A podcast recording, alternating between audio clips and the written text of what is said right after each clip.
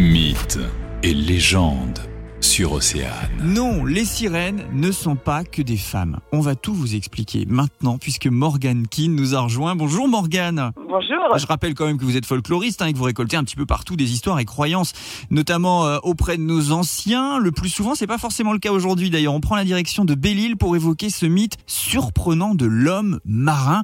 Mais déjà, racontez-nous, ça n'a pas été facile. Vous l'avez trouvé où cette histoire? Eh ben oui, j'aime bien les paroles orales, mais alors j'adore aussi gratter euh, les textes et les récits euh, littéraires. Et là, je vous ai dégoté une histoire pour une fois qui va, on va dire, vraiment officielle, parce qu'en fait, donc dans la bibliothèque familiale, j'ai trouvé un texte datant du XVIIe qui témoigne d'un extrait d'une lettre adressée par le duc de Retz, donc le marquis de Belle-Île de l'époque, qui aurait écrit au conseil du roi un fait d'observation et en fait ils auraient aperçu un homme marin. Alors comme vous dites, euh, les sirènes, c'est plutôt euh, donc ces femmes euh, à queue de poisson, mais il y a aussi Oui. les tritons, on appelle ça les tritons. En breton, c'est les morgans, euh, Morgane et les morgans.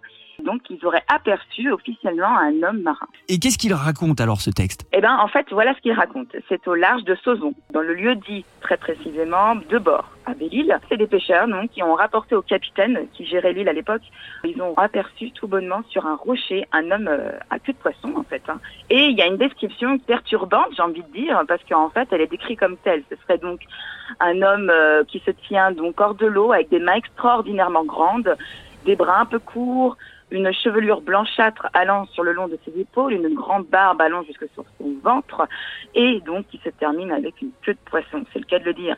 Et donc en fait, euh, cette créature a été aperçue par ces hommes qui sont allés l'observer de près avec leur chaloupe. D'effroi, il a fait chavirer les chaloupes en plongeant et il a disparu dans les eaux, mais il a été aperçu quelques jours plus tard donc au lieu dit euh, le vieux château. Et euh, le commandant euh, donc s'est même approché de la créature avec une archebuse pour pouvoir le toucher. Et finalement, euh, l'homme marin euh, serait reparti au fond des flots pour toujours. Bon, vérifiez quand même donc la prochaine fois que vous prendrez la navette si l'homme marin de Belle-Île en mer ne rôde pas dans les parages. Merci beaucoup Morgane. Merci. Mythes et légendes sur Océane.